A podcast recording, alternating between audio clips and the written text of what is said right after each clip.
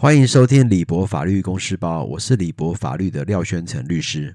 诶，我们今天最主要讨论的主题是美国民事诉讼法的制度下的证据开示，也就是 discovery。那所谓的证据开示呢，就是收集跟发现事实的程序。那当事人双方都有权取得对方所占有的资讯。那其主要在于诉讼结果是基于案件的真正事实，而并非来自于律师的技巧。尤其在复杂的案件中呢，常常需要广泛调查，呃，查出可能的证人，并邀请他作证。尤其在商事交易所生的呃诉讼，我们还会慎选呃当事人的档案，并找出其他相关的文件。那如需要专家专家证言，也就专家证人，我们还要物色就是具有资格的专家。那我们常常在电影的情节里面发现，如果当一方向另外一方要求呃 discovery 的时候，常常从对方的律师事务所会搬来一大堆的资料夹，这些资料夹里面可能包含了有用以及没有用的资讯，基本上就是要让对照产生放日旷日费费时的情况。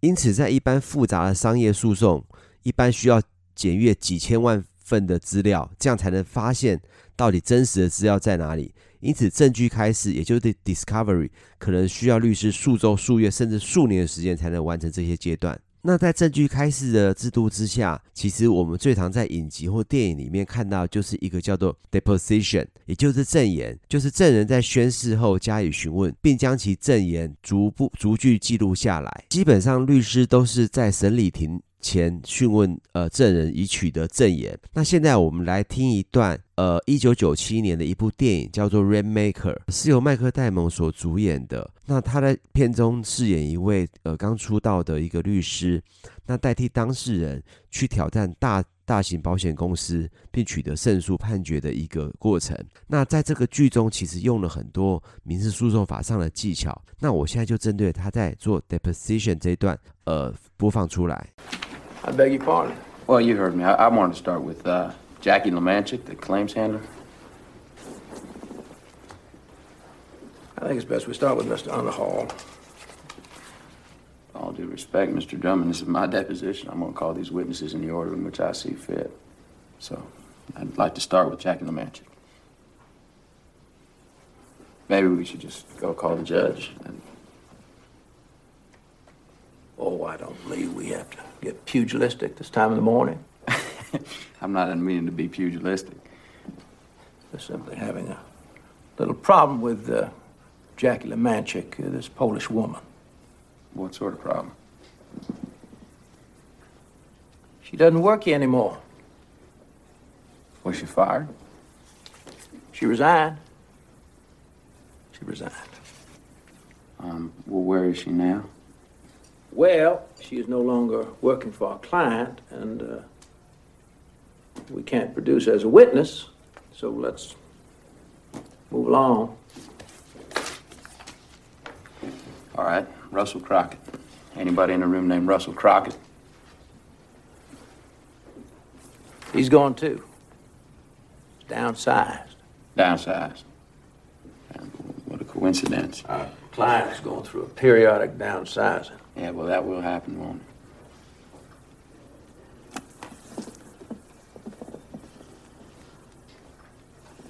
How about Everett uh, Lufkin, Vice President of Claims? Has he been downsized too? No, he's here. You're Everett Lufkin. Mm-hmm. My congratulations, Mr. Lufkin, on your miraculous survival of the carnage of late here at great benefit. 那在上述的对话中呢，基本上就是麦克戴蒙 呃向法院呃申请 subpoena，然后要申请呃传唤四位证人做 deposition。那在这个 deposition 的过程呢，呃前面两位证人并不并没有办法出现。那第一位证人呢，理由是他离职了。那第二位证人的理由是公司呃裁员。那直到第三位，呃，要去对他们的副总副总裁去取证的时候，这个证人才存在，所以麦克戴戴蒙才会用一个很轻蔑的呃呃口吻说：“那你运气真好，并没有被裁员。”呃，由上述对话呢，我们可以知道，律师是可以在 trial 前，也就是审理前，呃讯问证人以取得证言的。那美国的民事诉讼法是采取集中审理主义。那 trial 前在 trial 前呢，是呃，就是在 deposition 时是不需要法官出庭，而可以由律师以口头讯问对照或证人。那这种制度其实跟我们台湾的制度民事诉讼法并不大相同。那值得注意的是，它程序包含向证人问问题，要他回答。呃，通常呃做 deposition，呃传唤证人并不需要法院许可，但仍必须由呃律师向对照或证人，呃，用 subpoena 的方式，呃，要求他们参加这个听证会，这个 deposition。呃，在这个过程中呢，由需要资讯的的律师，呃，讯问证人，那更可以由对照律师予以交互诘问、交互讯问。所有的问话跟问答呢，都会以速记或者用记录，就像我们在电影上看到有用呃 recorder 把它记下来的状况，然后并把它转换成打字的画面，再由证人签名。呃，有一点像我们笔录的感觉。那在这个过程呢，证人其实就像在审理庭被法官传唤出庭一样，由于是用 subpoena 强制他出庭，那律师之间问话呢，通常极为呃尖锐。那取证基本上会耗费呃不呃三至四个小时，甚至以上的时间。那至于这个笔录呢，就是这个 transcript，呃，会往往长达数百页。因此，这些证言的取证下来呢，通常都要历时数日、数周。而且，所有主要的证人的证言都要取下，包括双方当事人与双方公司的呃高级职员或者重要的证人。那如果文件涉及呃交易时，证人就会被针对文件的内容加以诘问。但对于证人取证时呢，常发生争议或冲突。那由于通常没有法官或法呃没有法官在场，可以解决争议。那之后，此时双方律师就会以协议的方式进行，呃，去解决冲突，呃，或保留争议，由法院之后加以定夺。那对证人取证的过程中呢，常常也会涉及证人本身的 privilege against self-incrimination，或者是 attorney-client privilege，或者是 work product privilege，或者是甚至包括医生跟病人之间的特权。那当发现这些，呃，证人可以提出这个 privilege 的时候呢，律师常常会呃叫提出异议，并叫他的当事人或证人呃停止停止对话，停止被询问。那之后将这个争议，也就是证人是否需要回答这个问题的争议，呃，之后交由法官去决定。而简而言之呢，这 deposition 的目的主要有两个啦，一个是保全证据，以免证人由于他日死亡、疾病或离开该州，那或因其他合理的理由无法在呃，trial 的时候到庭应讯，二以及让双方当事人可以为了这个 trial 可以充分做准备。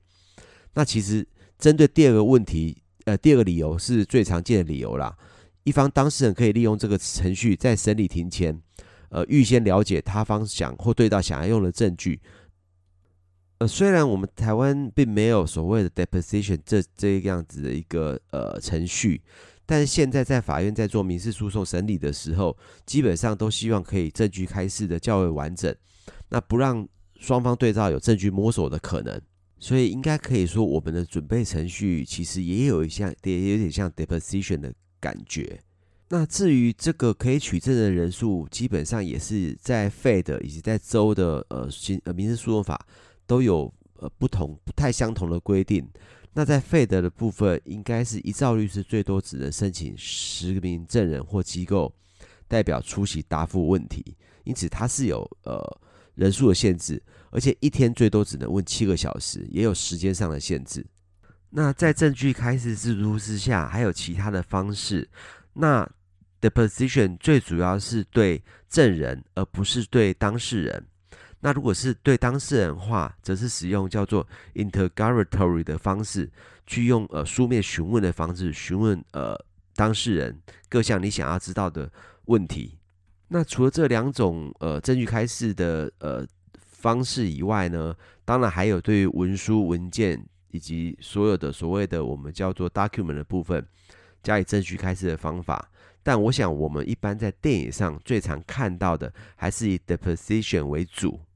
所以，我们今天最主要讨论的还是呃民事美国民事诉法诉讼法下的 discovery 呃的制度。我是廖宣成律师，如果大家喜欢，请订阅李博法律公示包。